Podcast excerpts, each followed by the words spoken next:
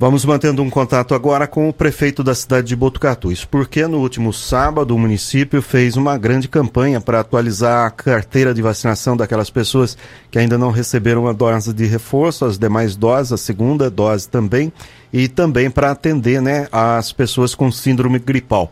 Mário Pardini, é um prazer tê-lo nesta segunda-feira, dia 24 de janeiro, aqui aos microfones da Rádio Clube.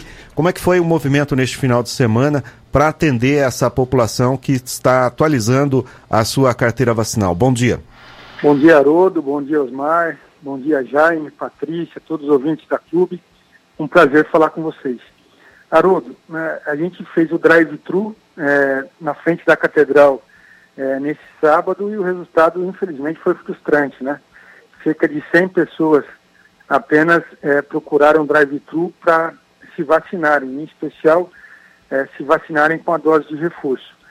É, o trabalho da prefeitura continua. A partir de hoje, todas as unidades de saúde abertas no horário comercial para atender triagem de síndrome de pau, continuar fazendo teste né, e diagnóstico para que a gente possa isolar os casos positivos, mas também para vacinar. É, e à noite também, mais 10 unidades de saúde abertas à noite até às 22 horas para poder atender a população, fazer a triagem de síndrome gripal e aplicar os testes quando o médico entender ser é, necessário, mas também para vacinar. Então o trabalho tem que ser nesse sentido, a gente mostrou o caminho né, para o Brasil, para o mundo, de como proteger a população, graças a Deus, mesmo com essa aceleração altíssima de transmissão, a gente continua com níveis bastante confortáveis nesse momento é, é, em relação às internações, quando o Brasil acelera também quase que na mesma proporção é, dos contaminados, é, o nível, o número de pessoas internadas, é, e o que está nos protegendo é a elevada, né, a altíssima cobertura de doses de reforço. Se a gente é, buscar na memória aqui, a gente vai lembrar que a terceira vacinação em massa aqui em Botucatu aconteceu no dia 12 de dezembro. É, e nesse, nessa oportunidade, né, alguns dias depois, entre o dia 15 e dia 19 de dezembro, a gente teve o primeiro caso de Ômicron aqui em Botucatu. E o comportamento na curva de aceleração da transmissão aconteceu como na Europa, como nos Estados Unidos, como na África, é, mas é, em função da dose de reforço que foi aplicada em massa no dia 12 de dezembro, a gente não teve a mesma aceleração nas internações. Na atualização de ontem, seis pacientes internados em enfermaria. E muitos desses pacientes, Haroldo, eles estão internados por causa de outras doenças, mas testaram positivo, então aparecem também como positivo. Então o segredo é, é ampliar a cobertura vacinal e a gente vai estar fazendo a nossa parte né, nos finais de semana, durante a semana, à noite, para que a população tenha acesso à vacina. O senhor e o secretário de saúde do município, André Espadaro, certamente já conversaram sobre isso. Já é segundo final de semana onde acontece o drive-thru e o resultado não é aquele esperado pelas autoridades sanitárias, pelo município, na questão de imunização dos pacientes.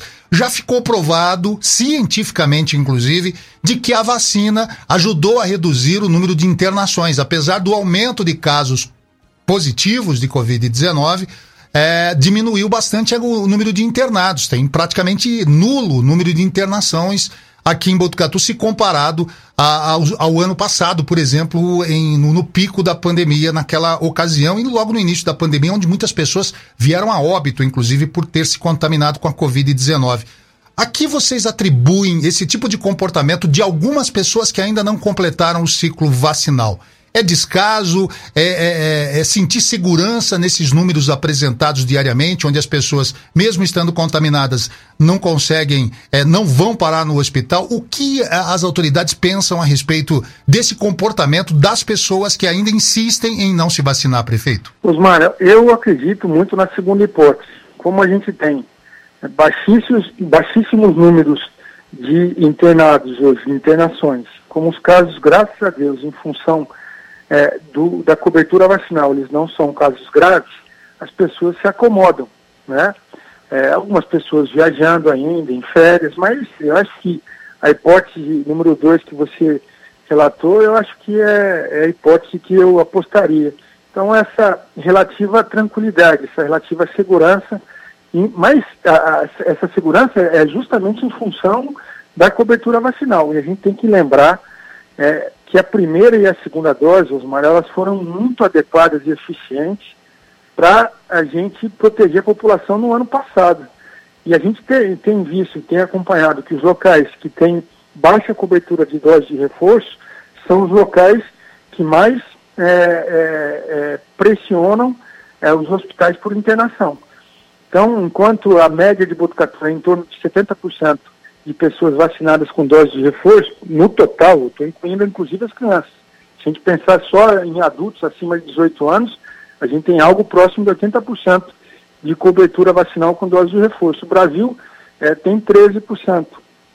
E nos locais onde essa cobertura é menor, né, a pressão por internação, casos graves e óbitos, é inversamente proporcional, é bem maior.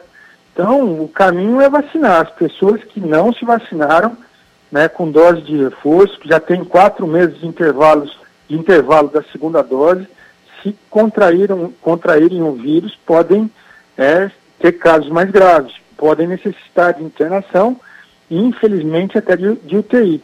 Então, as vacinas estão disponíveis, a prefeitura vai continuar é, mantendo é, esse esforço para poder ampliar ainda mais a cobertura vacinal, porque é isso que vai fazer com que as pessoas não tenham casos graves e procurem é, os serviços de saúde, especialmente não tenham que ser internadas em enfermaria e, infelizmente, virem a óbito. Então, esse trabalho eu sei que é cansativo para a imprensa, para mim, para o doutor André Espadaro, para os profissionais de saúde, mas a gente vai continuar pregando no deserto aqui, né, falando da importância da vacinação com dose de reforço todos os dias que eu tiver oportunidade. É, não existe a possibilidade de se tentar identificar quem são essas pessoas que não estão tomando a vacina, porque querendo ou não, elas estão colocando em risco o sistema de saúde. Até outro dia a gente não tinha seis pessoas, pelo contrário, a gente estava comemorando os ambulatórios vazios. E a, a gente sabe que, do ponto de vista jurídico, vacinação é um pacto coletivo contra situações piores, né? Agora, não tem jeito de tentar identificar essas pessoas e aí sim esse trabalho de conscientização começar, porque é, se tentar atingi-los é, de forma genérica, sem qualquer tipo de abordagem, aliás, é previsto no Código Penal pessoas é, que estão com risco de, de transmitir doenças sejam judicialmente processadas. Não é o caso de, eventualmente, partir para essa linha mais pesada? Haroldo, eu sinceramente não acredito que esse é o caminho, né? Eu não gostaria que a vacinação aqui em Botucatu fosse obrigatória. Eu gostaria que as pessoas, olhando para os resultados que a gente tem aqui em Botucatu, se conscientizassem da importância de se proteger e, e, e especialmente proteger o seu próximo, os seus familiares. A gente tem cerca de 16 mil pessoas que não se vacinaram com dose de reforço ainda. A gente, na semana passada, encaminhou SMS contratou um serviço de SMS para encaminhar para cada é, faltante. Então, essas pessoas já receberam esse, SM, esse SMS, essa mensagem alertando dessa pendência. E existe sim, nesse momento talvez não, a possibilidade de a gente fazer uma abordagem mais individual, talvez na casa da pessoa, inclusive, tentando conscientizar a pessoa para tomar a vacina. Mas nesse momento, Haroldo, as nossas equipes de saúde, como você sabe, elas estão trabalhando praticamente dia e noite para poder fazer a triagem do, das pessoas com síndrome gripal e aplicar teste, os testes, né?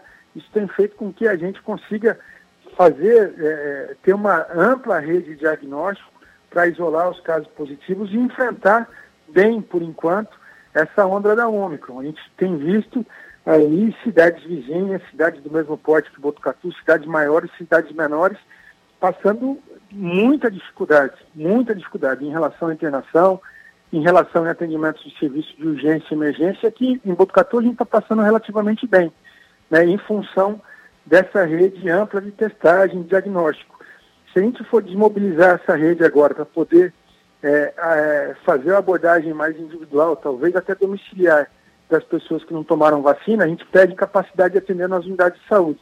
Então, passando essa pressão agora é, de, de, atendimento de urgência e emergência e nos pontos de atendimento de testagem, a gente vai fazer essa abordagem domiciliar, sem dúvida nenhuma. Acho que a sua ideia é uma ideia para ser avaliada, para ser planejada pela Secretaria de Saúde, ser organizada e ser implantada. e assim a gente continuar avançando né, na imunização da população, na cobertura vacinal com dose de reforço, que é, de novo, eu saliento, que é o que tem protegido nossa população. Prefeito, no, na, na última quinta-feira, o ministro da Saúde esteve na cidade de Botucatu e, pela, pelo relato da Damares, a ministra da Família, é, o prefeito e o secretário estiveram juntos. Como é que foi esse, esse encontro? Eles estiveram aqui exatamente para ver o quê? Olha, o, o ministro Marcelo Queiroga ele tem tido uma relação muito próxima de Botucatu. Ele já teve algumas vezes aqui em Botucatu em função desse estudo de efetividade que a gente fez com a Universidade de Oxford, com a Unesp, com a Fundação Bill Melinda Gates, né, com, a, com, o Ministério da Saúde, então, né, com a Fiocruz. Então, ele tem visitado é, de maneira frequente, inclusive, a nossa cidade.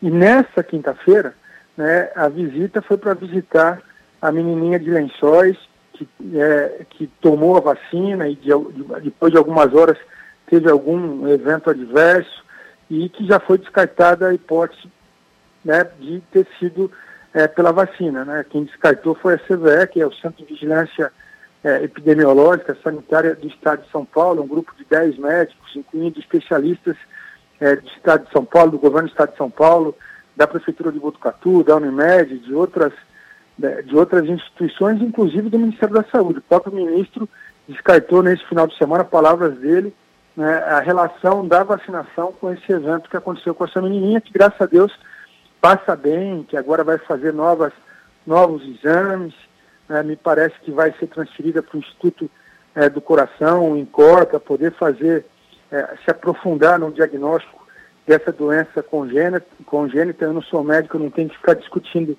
isso aqui, mas ele veio, né, junto com a ministra Damares, para poder fazer uma visita é, a essa criança que que, de Lençóis Paulista que estava internada aqui na Unimed e veio também para conhecer é, mais, de mais perto né, os resultados é, de Botucatu que foram comemorados praticamente na imprensa é, nacional na última semana. Então, o motivo da visita, segundo o próprio ministro, foi, foi esse. A gente recebeu ele é, é, junto com a ministra Damares no aeroporto, né, eu fui com eles até a Unimed, onde tinha uma reunião médica, eu não participei, daí eu saí cuidar de outras coisas, estava com a diretoria da Sabesp também aqui, o doutor André Espadaro participou dessa reunião e da visita à menininha Glenn que estava internada aqui na, na, na, Unimed. Mudando de assunto, e como é que foi a visita da diretoria da Sabesp na última quinta-feira, considerando que houve uma situação né, já de planejamento às operações futuras dessa, é, dessa represa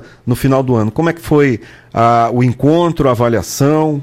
Haroldo, foi uma, um encontro muito positivo. A doutora Mônica Porto, ela é diretora da Sabesp, né, e é professora universitária né, na USP, na, no Instituto de Engenharia da USP, é, na Politécnica em São Paulo. Então, ela tem muito conhecimento de cátedra, né, e agora também na operação né, da Sabesp. Conheceu junto com os projetistas a obra, né, ficou bastante entusiasmada. Aquela obra realmente, quem visita, fica entusiasmado em função é, especialmente da, do critério técnico que está sendo construído, do potencial de armazenamento de água, né, da autonomia que vai dar para o município.